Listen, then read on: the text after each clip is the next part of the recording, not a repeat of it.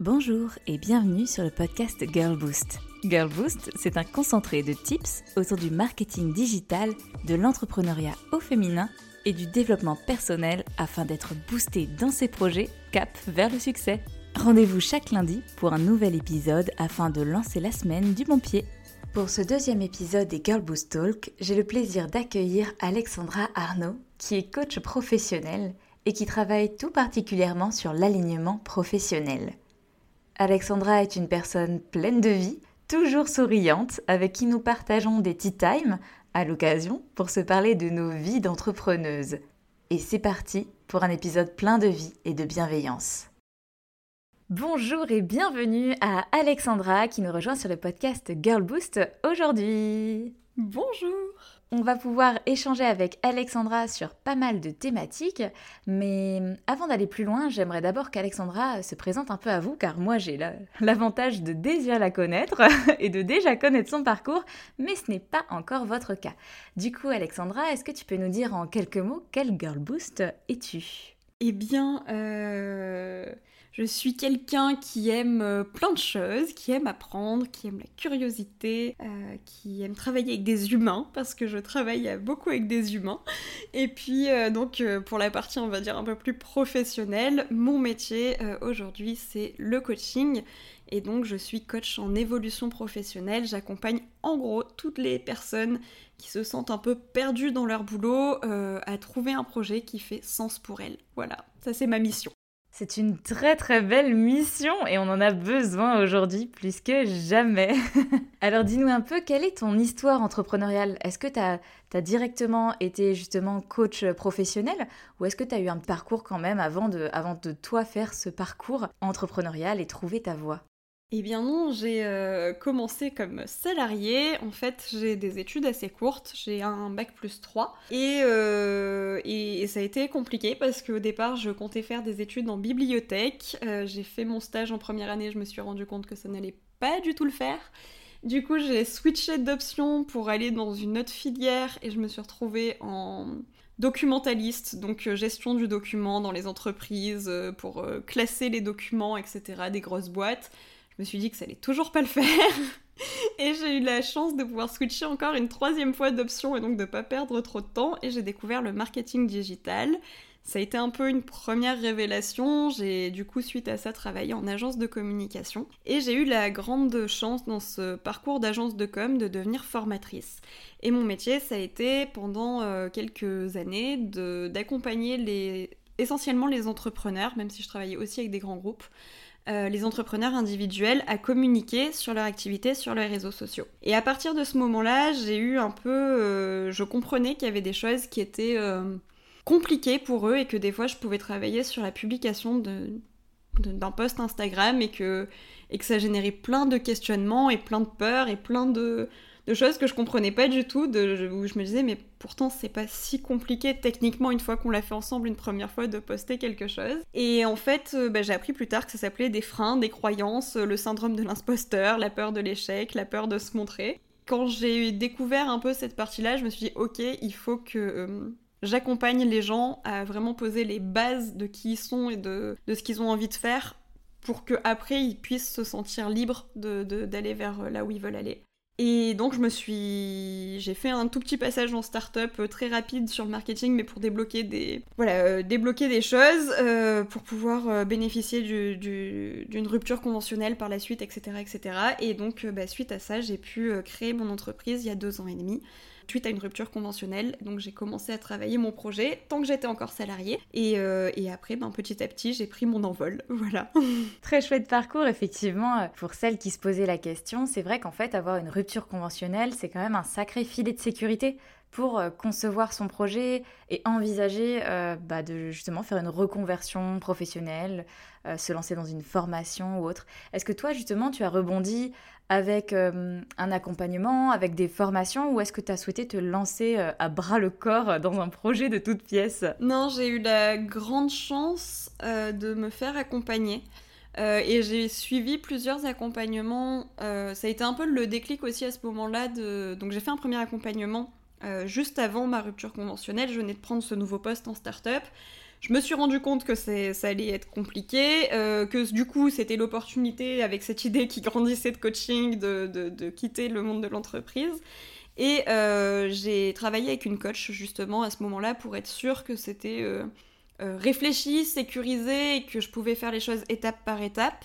Donc j'ai vécu un premier accompagnement avec cette personne-là qui s'appelle Cécile Badon, que vous pouvez retrouver sur LinkedIn d'ailleurs, et qui a été génial parce que parce que voilà, moi c'était J'étais toute jeune, j'avais 25 ans. Euh, je suis toujours toute jeune, mais c'était, j'avais quand même que 25 ans. J'avais pas la maturité, on va dire, de, que je peux avoir aujourd'hui sur, euh, sur la création d'entreprise. Donc, elle m'a vraiment aidé à savoir ce que je voulais faire, poser les étapes. Et après, du coup, ben, j'ai pu euh, continuer un petit peu pour le coup toute seule. Je me suis formée au coaching une fois que j'ai négocié ma rupture conventionnelle. Et j'ai créé ma micro-entreprise en parallèle. Et voilà.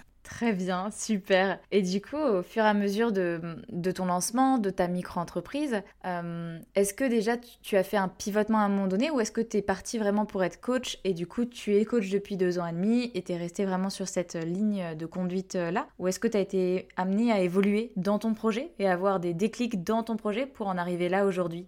Non, moi j'ai beaucoup enfin pas beaucoup, mais j'ai pivoté, euh, on, va dire ça comme ça, dans le sens où euh, donc une fois que j'ai négocié ma rupture conventionnelle, on est en avril 2019 exactement, et euh, je crée ma micro-entreprise avec cette certitude de me dire bon bah la micro-entreprise va me permettre déjà d'expérimenter un peu l'entrepreneuriat et qu'est-ce que je peux faire en parallèle de ma formation de coach pour commencer à accompagner des gens, pour commencer à appréhender le terrain, vérifier que c'est vraiment ça qui est fait pour moi.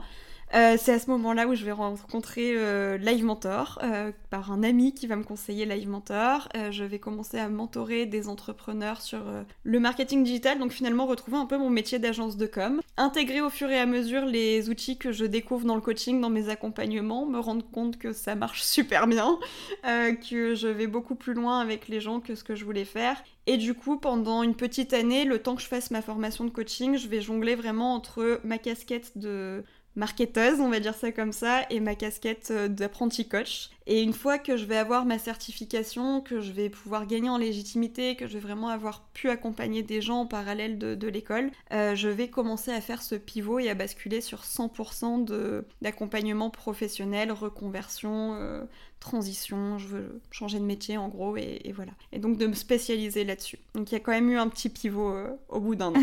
Génial. Effectivement, j'ai souhaité introduire un peu ce pivot parce que c'est le sujet qu'on voulait aborder aujourd'hui ensemble, le fameux sujet de trouver son alignement, trouver du sens dans son travail, dans sa vie de tous les jours, parce que c'est une vraie quête, je pense, et c'est une vraie demande. Moi, je sais que chez Girl Boost, on a intégré toute une notion de développement personnel pour cette raison-là, parce que c'est chouette d'avoir un mm. projet, mais encore faut-il savoir le développer, encore faut-il être aligné dans son projet. Et même si c'est fabuleux, on le sait, d'être entrepreneur, c'est aussi beaucoup, beaucoup à gérer d'un coup. C'est aussi des moments parfois de, solitude, de pression et de stress qu'il faut apprendre euh, à maîtriser. Et du coup, par rapport justement à cette notion de, de retrouver du sens dans, sa vie, puisque je sais que ça fait partie d'un des axes que tu travailles principalement, euh, est-ce que toi, tu, as des pistes pour savoir comment on fait concrètement euh, pour se rendre compte déjà qu'il y a peut-être quelque chose à faire pour se rendre compte que peut-être on n'est pas encore aligné sur son projet et pour se rendre compte qu'on a envie de retrouver ce fameux sens dans son projet ou dans sa vie? Ben, je crois que les choses, elles se font par étapes et on en parlait juste avant de lancer l'enregistrement un petit peu entre nous. C'est cette notion de temps, en fait, euh, je crois, et je me demande si c'est générationnel ou si c'est euh, la société aujourd'hui qui fait que tout le monde euh, a cette pression du temps et si c'est d'autant plus euh, augmenté sur notre génération, mais on a été habitué de par nos téléphones, de par internet, de par plein de choses, à avoir des, réponses assez rapidement. Or, le temps d'introspection pour apprendre à se connaître, eh ben, il est hyper long. Euh, il est hyper long parce que euh, c'est un peu comme si on voulait construire une maison en briques solides avec du béton et qu'on voulait faire une super maison en une semaine, bah, c'est pas possible. Et donc, c'est souvent dans ces moments-là où on se rend compte qu'on perd un peu pied, qu'on n'est pas à sa place, on sait qu'on n'est pas à sa place, mais on ne sait pas ce qui manque. Et c'est là où l'introspection, développement personnel, je mets ça toujours avec des grands guillemets, mais euh, parce que ça a été assez galvaudé comme terme ces dernières années, mais de, de juste prendre le temps de dire, ok, c'est quoi ce que j'aime, c'est quoi ce qui est important pour moi, qu'est-ce que j'ai envie de faire, qu'est-ce que j'ai envie de laisser comme trace en gros sur la planète et, qu'est-ce qui, qui, me porte, qu'est-ce qui me fait vibrer. Et on n'a pas du tout été habitué à se poser ces questions-là, et on n'a pas du tout été habitué non plus à écouter nos émotions, un peu la boussole intérieure de est-ce que c'est de la peur, est-ce que c'est de la tristesse, est-ce que c'est de la colère?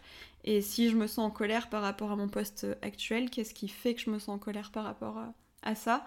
Et donc, euh, ben, mon métier, ça va être beaucoup de d'amener les gens à se questionner là-dessus et, juste à poser des questions pour faire un pas de côté parce que moi je peux pas savoir pour les autres ce qui est bon pour eux et personne ne peut savoir ce qui est bon pour moi. Et c'est vraiment de plonger en soi et de se dire bon ben maintenant on fait le tri, un peu comme si c'était un déménagement. on met des trucs dans des cartons et, les cartons qui sont importants on met un scotch à paillettes dessus parce que parce qu'il faut qu'on les mette de, de façon valorisée. Mais c'est très bien expliqué. Je pense que tu as raison. Il y a vraiment une notion de, de, de temporalité, envie de tout tout de suite. On a aussi envie de résultats tout de suite, ce qui fait partie de, de la frustration d'un entrepreneur en soi parce que on peut pas avoir des résultats immédiatement, euh, que ça peut prendre un petit peu de temps et que ça peut même amener à être découragé à un moment donné. Euh, d'où le fait justement de se faire accompagner, je pense. Et euh, on échangeait cette semaine aussi avec une entrepreneuse que j'ai eu la chance d'accompagner. Si tu passes par là, Fatoumata, je te fais un petit coucou. Mais on a beaucoup parlé d'alignement cette semaine parce que euh, trouver son alignement, je ne sais pas si, tu le ressens comme ça, toi Alexandra, mais moi j'ai l'impression qu'à un moment donné, c'est pas quelque chose que l'on va calculer, ça va un peu nous tomber dessus, mmh. comme un déclic que l'on va avoir un jour et en fait on va savoir il y, a, un jour, ça va venir comme ça. Bien sûr, on va devoir le travailler autour pour arriver à ce déclic-là, mais quand ça va venir, ça va venir d'un coup et on va savoir que la voie, c'était pas la voie de gauche qu'il fallait prendre pour nous, mais finalement, c'était peut-être la voie de droite. Est-ce que tu vois de quoi je parle? Exactement. Et euh... Bah, tu vois, c'est marrant parce que par rapport à mon parcours, à un moment, j'avais l'impression de partir dans tous les sens, surtout bah, quand j'ai quitté mon poste salarié, mon dernier poste salarié, j'étais en mode mais ça part dans tous les sens. D'un côté, je suis en train de créer une micro-entreprise, de l'autre, je reprends mon ancien boulot d'agence, mais en, freelance. Euh, en parallèle, je suis en train de me former au coaching. J'avais l'impression de tout faire et de rien faire et d'être une girouette et que personne ne comprenait ce que je faisais autour de moi non plus. Enfin, c'était un, un, bins absolu et sans nom. Euh, et, en fait, à un moment, je me suis rendu compte que tout avait eu du sens dans mon parcours. Parce que euh, le fait que d'abord je commence en agence de com, que ensuite je puisse accompagner des gens, que j'ai ce déclic sur l'accompagnement, que je puisse après évoluer étape par étape, que j'essaye de reprendre un nouveau poste salarié dans le marketing et que vraiment là ce soit un signe et que je me dis non mais vraiment tu peux pas continuer comme ça à refaire toujours les mêmes trucs, il va falloir y aller, bah ça a été un peu ça, c'est qu'à un moment je me suis dit ah ouais en fait toute la période que j'ai passée où j'avais l'impression que rien n'avait de sens pour le coup, et ben en fait tout en avait parce que c'était complètement nécessaire à construire le parcours d'aujourd'hui. Ouais, ouais, je vois exactement euh, ce que tu veux dire. Euh, moi, pour la petite histoire, c'est vrai que quand je me suis lancée en tant qu'entrepreneuse, j'ai commencé par euh, du freelancing pur et dur dans la prestation de services. J'ai trouvé des, des marques que j'accompagnais dans de la stratégie marketing digital. j'ai trouvé des entrepreneurs à qui j'ai fait des sites web. Je suis restée dans mon cœur de métier, le marketing digital. J'ai fait des sites web, des chartes graphiques et du branding, de la communication, du community management. Et en fait, euh, au moment où j'ai lancé le, premier, on va dire, projet, la première micro-entreprise, euh, j'avais fait des cartes de visite. Magnifiques, très bien brandées. si quelqu'un en veut, j'en ai toute une réserve qui ne me sert plus à rien, autant le dire. Et sur ces cartes de visite, va savoir pourquoi, j'avais mis coaching. Mais à l'époque, je ne faisais pas de coaching. Le coaching est venu après. Mais sur ces cartes de visite, j'avais marqué coaching. Et d'ailleurs, coaching apparaissait en premier, avant même marketing digital et graphisme. Et du coup, quand j'ai eu ce déclic de en fait, je vais être coach pour entrepreneurs et je le suis devenue par la suite, eh bien, j'ai retrouvé ces cartes-là et je les ai regardées. Je dis, mais, mais il y avait coaching de marqué dessus. Je m'en souvenais pas. Effectivement, c'est comme si c'était un peu euh, meant to be. et ça s'est vraiment fait comme ça. c'est exactement ça. comme quoi, je, suis assez euh, d'accord avec toi sur le fait qu'il n'y a pas vraiment de hasard. C'est juste qu'on n'est pas capable de le voir au moment même où ça arrive. Mm. Et qu'il faut vraiment attendre d'avoir ce déclic pour comprendre le cheminement euh, qui a été le nôtre pour arriver à là. D'ailleurs, euh, il y a quelque chose auquel je pensais, parce que je sais que c'est un sujet qu'on a déjà abordé ensemble, mais euh, il y a quelque chose que l'on voit beaucoup sur Pinterest entre autres et aussi sur Google. Quand on parle de chercher du sens et un alignement, on retrouve souvent le terme ikigai. et qui, je sais, toi, tu le connais par cœur, ce terme. Donc j'aimerais beaucoup que tu nous en parles aujourd'hui. Qu'est-ce que c'est concrètement l'ikigai et en quoi ça peut nous aider dans la construction de notre projet? Eh bien, l'ikigai, c'est une euh, philosophie de vie euh, japonaise qui, euh, si on le traduit littéralement, ça, ça, donne mettre du sens dans sa vie, trouver son ikigai, c'est vraiment trouver le sens de sa vie quelque part. Et il y a un bouquin qui est génial, euh, qui s'appelle la, méthode d'Ikigai, hein, tout simplement, qui est écrit par Mirales, et j'oublie systématiquement le nom euh, de la personne à qui il a écrit le bouquin. C'est pas grave, on vous retrouvera ça, je vous retrouverai le nom exact. Euh, et en tout cas, en fait, le parti pris de ce livre, c'est donc les deux auteurs partent en quête d'un petit village qui est au nord d'Ishikawa euh, qui s'appelle le village des centenaires. Et euh, le village des centenaires, euh, c'est un village où les gens vivent naturellement, le plus, les plus vieux de la planète sont, sont, vraiment là-bas naturellement. La, la, longévité est beaucoup plus importante chez eux. Et les personnes qui vivent longtemps sont très souvent des personnes qui sont encore actives dans ce village-là, donc qui ont gardé une comptabilité, une activité, des liens dans le village, en tout cas, qui, sont vraiment euh, mobilisés euh, dans, plusieurs activités. Tout le livre nous amène plein de concepts japonais de, sur le temps, sur plein de choses. Il y a plein de, petites choses à les picorer dans ce bouquin.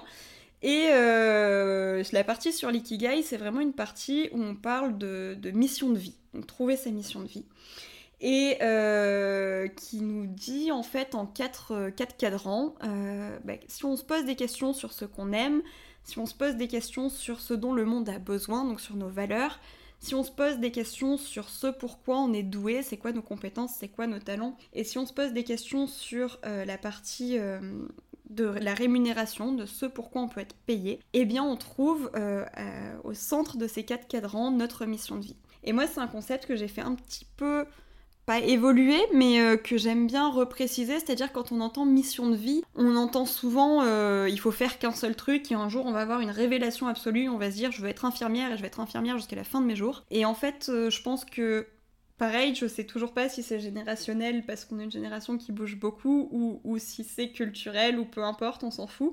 L'idée c'est vraiment de se dire que bah, l'ikigai il peut être pluriel, on peut faire plein de projets de vie et avoir plein de missions de vie qui auront du sens ou pas entre elles, et que euh, et qu'il y aura peut-être plein de projets qui vont être créés et que c'est vraiment ce qu'on trouve à un instant T. Et je pense qu'on est humain, vivant et qu'on évolue et que c'est plutôt une bonne nouvelle en l'occurrence, c'est que il faut garder ça pour euh, avancer.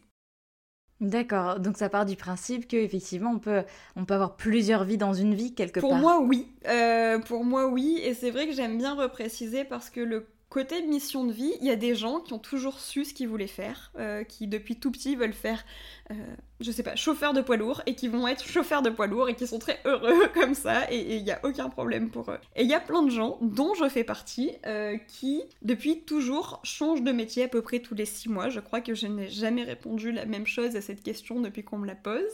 et je suis convaincue d'une chose, c'est que je suis pas sûre d'être coach dans dix ans. Par contre, je sais que ça m'intéresserait pas si je reprends mes, métaphores de maison. Je suis très maison en ce moment. mais si je reprends mes métaphores de maison, ça m'intéresserait pas de tout mettre dans une seule maison et de construire euh, un truc euh, immense et de rajouter des barrières et des balcons et des trucs et de le faire grandir. Par contre, construire plein de maisons différentes, ça, ça m'intéresse vachement et c'est comme ça que moi je me retrouve. Et, en fait, à un moment, c'est dédramatiser ça et ce n'est pas parce que tu ne vas pas avoir euh, le super château de ouf que tu n'es pas expert, que tu n'es pas légitime ou que tu n'es pas compétent dans ce secteur d'activité. Tu as le droit d'avoir plusieurs compétences, plusieurs centres d'intérêt et d'être malheureux si tu fais qu'une seule chose à la fois. Très intéressant. D'ailleurs, ça me fait penser à quelque chose. Moi, je sais que j'ai vécu ce cheminement-là, c'est pour ça que je vais t'en parler, mais tu vas me dire si tu as déjà eu des personnes qui sont venues en coaching pour cette raison-là. Souvent, quand on, quand justement on a cette idée-là d'avoir peut-être plein de petites maisons, pour reprendre ta métaphore, de d'aimer changer, d'aimer découvrir euh, et aussi d'être un peu éparpillé quelque part, mmh. parce qu'il y a aussi ce syndrome-là qui vient avec, on a l'impression de ne pas être normal Et ça peut être une source, je pense, de frustration et de complexe de se dire, mais en fait, il y a un truc qui va pas chez moi. Et quelque chose qui me rend insatisfait, j'ai l'impression de, d'en demander trop, de demander différemment, et je me rends compte que je suis en décalage, soit de la société, soit des autres. Est-ce que toi, c'est quelque chose justement que tu as aussi euh, observé, analysé, et comment tu réponds à ce genre de, questionnement? Tout à fait. Euh. Une des phrases qui revient le plus la première fois que je rencontre les gens, c'est je n'arrive pas à trouver ma place ou j'ai l'impression d'être à contre-courant en permanence. Et c'est vraiment deux phrases qui sont dites très souvent et qui sont représentatives en fait de, ce qu'on traverse. En fait, à un moment, si on trouve pas sa place, et eh ben on peut le créer. Euh, pas forcément dans l'entrepreneuriat, euh, parce que parce qu'on peut créer des choses sans être entrepreneur. L'entrepreneuriat est très sympa, venez nous rejoindre, c'est bien aussi. On dirait une secte. Notre secte est vraiment bien, rejoignez-nous.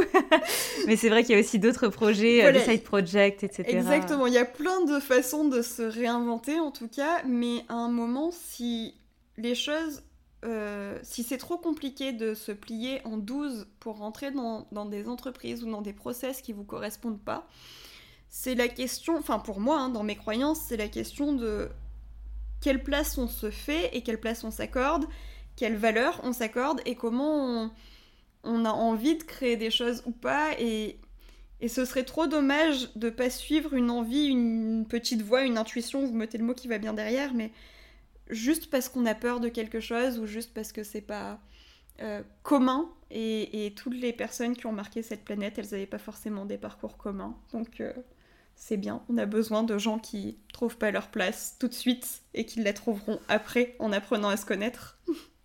C'est vrai, c'est totalement vrai. D'ailleurs, quand on regarde effectivement les profils qui ont marqué ce monde, euh, il y a des profils quand même très très très différents. Ça m'a fait penser à quelque chose que je suis en train d'essayer de chercher à côté. Ça m'a fait penser à une citation que ma maman m'a envoyée. Petit instant nostalgie, je vais partager avec les Girl Boost un petit bout de ma vie privée. Il euh, faut savoir que mes parents viennent de partir en, mer pour un, pour un petit, euh, un petit grand voyage, un tour du monde. Et avant de partir, elle m'a envoyé du coup une, une, citation que je trouve très belle sur, avec des petits poissons que l'on voit. Euh, et, sur la pancarte, c'est plein de petits poissons gris avec un poisson rouge qui est à l'envers. Et il y a marqué Ma fille, nage à contre-courant, n'aie pas peur de nager à contre-courant. Et j'ai trouvé ça super, super joli comme citation parce qu'effectivement bah, c'est pas facile quand on, est, quand on a l'impression d'être à contresens. Euh, je sais qu'il y a des personnes qui se sentent entre guillemets zèbres, qui est un terme aussi très mm. galvaudé aujourd'hui. Il y a des personnes qui se trouvent euh, différentes, qui se trouvent étranges, qui se trouvent bizarres, euh, qui n'arrivent pas en tout cas à, à fitter dans un moule. Et pour moi aujourd'hui, le fait de ne pas rentrer dans un moule, c'est très très positif. Ça veut dire quand même que l'on est atypique et que l'on est unique, même si bien sûr chaque personne l'est bah, ça marque d'autant plus cette unicité. Euh, mais autant, ça a pris un long, long chemin avant d'accepter que c'était positif, je pense. Parce que forcément, c'est pas toujours agréable quand on essaye de toutes ses forces de rentrer dans un moule, mais que ça ne marche pas. Et je te rejoins sur le fait qu'en fait, ça veut simplement dire qu'il va falloir créer sa place d'une manière ou d'une autre. Parce que, bon, ce qui est évident, c'est qu'il y a de la place pour tout le monde aujourd'hui. D'ailleurs, euh, si tu devais, toi, euh, nous expliquer un peu on va dire, comment se composent les accompagnements que tu fais autour, euh, bah, justement, je ne sais pas si je peux appeler ça un coaching de vie ou un coaching professionnel, mais comment ça se passe concrètement des accompagnements sur cette thématique-là? Alors, euh, c'est juste pour la petite parenthèse de précision, euh, le coaching de vie, c'est plutôt orienté pour des sujets... Je vais faire les choses dans l'ordre. le coaching en France est très mal connu et très mal vu. Euh, pour la plupart des gens, le coaching, c'est euh, le coach sportif qui va te motiver, qui va te crier dessus pour que tu passes à l'action. Ou alors, c'est quelqu'un qui va t'apprendre la vie. Il faut savoir que le métier de coach, euh, c'est un métier où on pose des questions. C'est essentiellement ça, 99% de mon quotidien, c'est de poser des questions pour que la personne fasse un pas de côté et qu'elle trouve ses propres réponses. Donc je suis pas là pour donner des conseils, je suis pas là pour donner euh, des pour, pour, transmettre de l'information, ça peut arriver mais c'est très rare. Je suis là essentiellement pour faire le miroir de la personne et qu'elle puisse euh, prendre de la hauteur sur la situation qu'elle vit et trouver des solutions qui lui conviennent à elle. Et à partir de là, on a du coup une distinction qui se fait, mais c'est extrêmement franco-français, entre coaching de vie et coaching professionnel. Le coaching de vie, s'adressant plutôt aux personnes euh, qui voudraient travailler sur des sujets de vie personnelle et euh, le coaching professionnel vraiment soit d'intervenir en entreprise auprès de managers, de, salariés où c'est l'entreprise finalement qui va payer le coach ou alors sur des thématiques de reconversion professionnelle ou création d'entreprise, etc., etc. Ce qui pour moi n'a pas forcément beaucoup de sens parce que euh, qu'on soit dans la vie pro ou dans la vie perso, on n'a qu'un seul corps et qu'une seule tête, et qu'à un moment, s'il y en a un qui va bien, c'est plus facile d'avoir de l'énergie et du soutien dans l'autre domaine de sa vie, et que y en a un, si la vie pro elle va pas bien, et ben la vie perso elle s'en ressent aussi, et inversement. Donc c'est un peu déjà tout ça qui me, qui me perturbe sur le coaching parce que parce qu'à un moment on accompagne juste des humains et, que les émotions elles ont pas des barrages et des petites cases et des petites boîtes dans lesquelles on les met, on les sort juste quand on est au travail ou quand on y est. Donc ça c'est sur la partie euh, euh, coaching et précision sur le coaching. Et après, ben, du coup, comment je travaille? Je travaille euh, essentiellement en posant des questions. Moi, aujourd'hui, le public avec lequel je travaille, c'est essentiellement des personnes qui ont moins de 35 ans, qui ont fait quelques années d'études qui sont des jeunes actifs et qui n'arrivent pas du tout à trouver leur place dans le monde de l'entreprise. Et là, on va travailler ensemble sur des grands piliers, même si toutes les séances sont personnalisées. Quelles sont vos valeurs, quels sont vos besoins, quelles sont vos contraintes, quel est le niveau de salaire que vous voulez aujourd'hui, quel serait votre salaire de rêve, quelles seraient les choses que vous avez envie de changer dans le monde, euh, en quoi vous voulez avoir un impact. Et c'est toutes ces questions-là qu'on va pouvoir se poser. Et après, la personne, elle sera libre de trouver des solutions. J'ai eu le cas par exemple de quelqu'un qui était dans une start-up et qui n'arrivait pas à trouver sa place parce qu'elle pensait vivre un conflit de valeurs. En travaillant ensemble, on s'est aperçu que bah, les valeurs qu'elle avait, elles étaient complètement compatibles avec son entreprise. Et du coup, elle a pu bah, mettre des choses en place et elle est très épanouie sur son poste aujourd'hui en interne. J'ai d'autres personnes qui au contraire se rendent compte que leur boulot, ce n'est plus possible dans l'entreprise actuelle. Peut-être qu'ils vont faire ce métier-là en freelance, peut-être qu'ils vont faire ce métier-là dans une autre entreprise, et peut-être qu'ils vont faire une reconversion à 180. Et chacun fait comme il peut, comme il veut, à l'instant où il peut. voilà. Très bien et très clair. Pour la petite histoire, en fait, euh, avec Alexandra, bon, vous le savez, je vous l'ai dit en introduction, mais on se connaît depuis déjà un petit moment.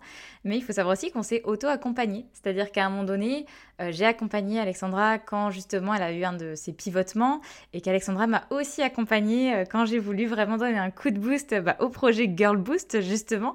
et je pense que ce qui est important aussi à souligner, c'est que au-delà que l'on propose des accompagnements avec Alexandra, Alexandra plus sur la reconversion professionnelle euh, et moi plus sur l'entrepreneuriat la démarche entrepreneuriale, eh bien ça veut aussi dire que on est capable de se faire aussi accompagner pour bah, se poser aussi les bonnes questions dans notre projet. Je pense que c'est fondamental aussi quand on est coach justement d'aussi accepter se faire accompagner. C'est là tu prêches une convaincue pour le coup. Euh, à titre personnel, alors moi, j'ai fait la démarche de me former au coaching euh, parce que justement, je savais que j'allais toucher sur des sujets euh, pouvaient parfois être un peu flous avec le thérapeutique et je voulais surtout pas tomber dans cette partie thérapeutique où je n'ai pas du tout les outils.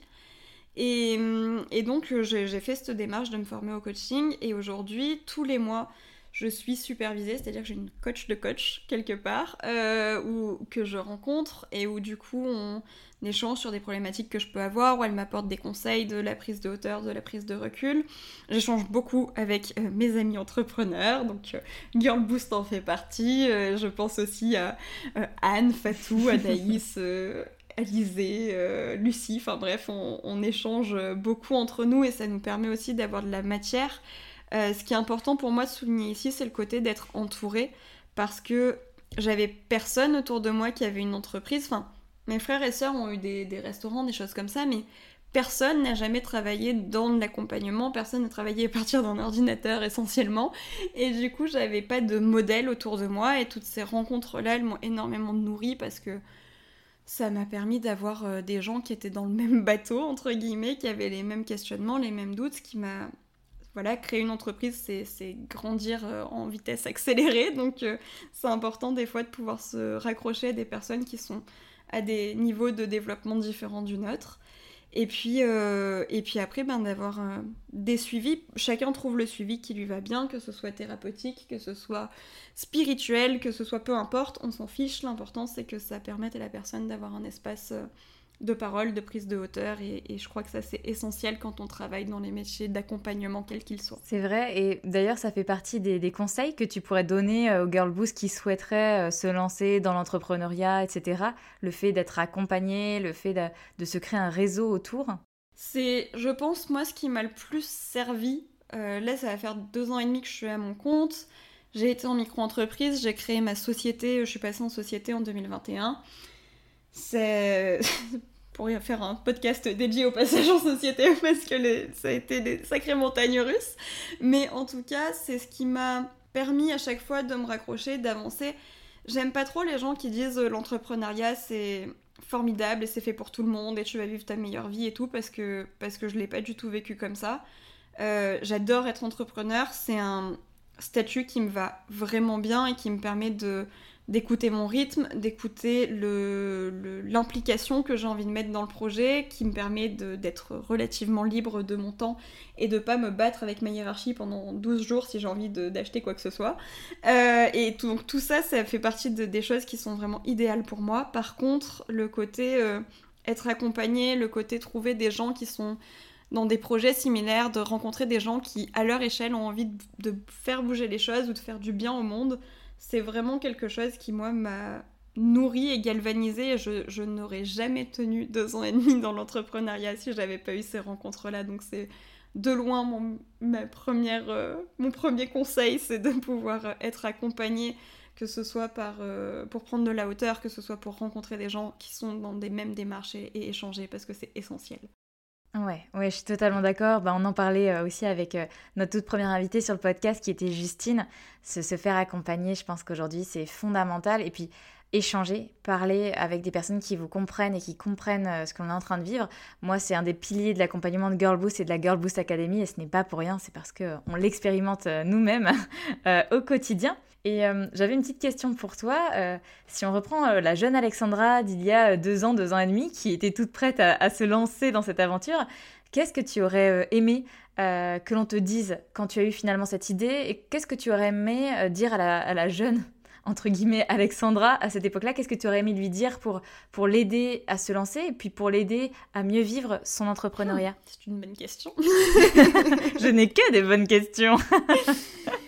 Euh, non, ce que j'aurais aimé savoir, c'est que non seulement c'était possible, mais c'était beaucoup plus facile que ce que je pensais. Euh, on a un peu cette vision de l'entrepreneur qui est déjà un, homme très souvent, en costard cravate, qui fait des levées de fonds et qui a un investissement de 20 000 balles au départ et qui a forcément fait des études et qui a forcément un master et qui est euh, quelqu'un qui est, reconnu et qui a validé un peu tous les critères du succès comme on l'entend de façon généralisée. Et en fait, euh, ben, j'aurais juste voulu savoir que moi, toute seule, avec euh, ma toute petite allocation chômage et mon ordinateur extrêmement vieillissant, ben, je pouvais créer quelque chose et je pouvais déjà euh, accompagner les gens et être alignée avec ce que j'avais envie de faire. Et il n'y avait pas besoin de... Voilà, je, je suis dans un secteur d'activité qui me permet ça aussi mais je, je, pouvais tout faire dès le départ. Et en fait, il y a peut-être des petites étapes, il y a peut-être un premier pas qu'on peut faire tout de suite et on se rend pas compte que ce premier pas, il va faire, ça va faire tomber un domino et ça va faire tomber toute la pile de dominos qu'il y a derrière et qu'après ça va être euh, beaucoup plus fluide. Et en fait, c'est ce premier pas pour faire tomber le premier domino qui est hyper difficile à faire. Et donc, euh, ce serait ça. Mon premier conseil, ce serait, enfin, ce que j'aurais voulu me dire, c'est pousse le domino, tu verras ce qui se passe après. oui, je vois exactement parce que c'est justement ce qu'on fait dans, dans la Girlboss Academy, c'est on va aller euh, pousser le domino pour, pour enclencher la suite. Et comme tu le dis, après, ça, ça, se suit, ça se suit tout seul sans même qu'on ait à y réfléchir. Ça se structure. Et le fait de s'entourer, de se faire accompagner, ça aide aussi à aller plus vite, à gagner du temps et justement à construire, on va dire, son chemin de domino en bonne et due forme. On est beaucoup sur les métaphores aujourd'hui. Alexandra, est-ce que tu as un dernier conseil pour les Girl Boost qui nous écoutent? Eh bien, d'oser y aller et de se faire confiance. Euh, l'idée, c'est de pas tout quitter du jour au lendemain. Et il y a par contre plein de façons d'avancer en prévoyant des, petits parachutes et des petits trampolines pour qu'en cas de problème, il y ait des plans B. Il y a toujours des plans B. Moi, j'ai la petite anecdote. il, y a, il y a 4 ans, quand j'ai rencontré mon mari, il était ingénieur, il était en CDI. J'étais dans le marketing digital, j'étais sur le point de passer cadre.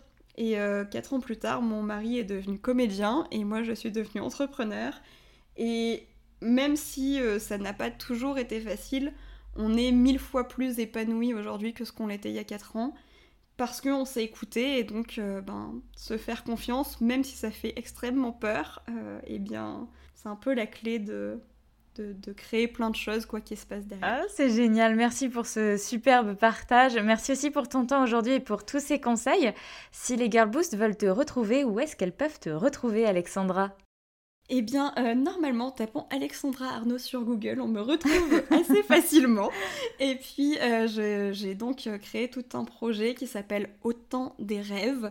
Euh, donc euh, sur mon site, que ce soit autant des rêves.fr ou sur Instagram, vous, pourrez me retrouver.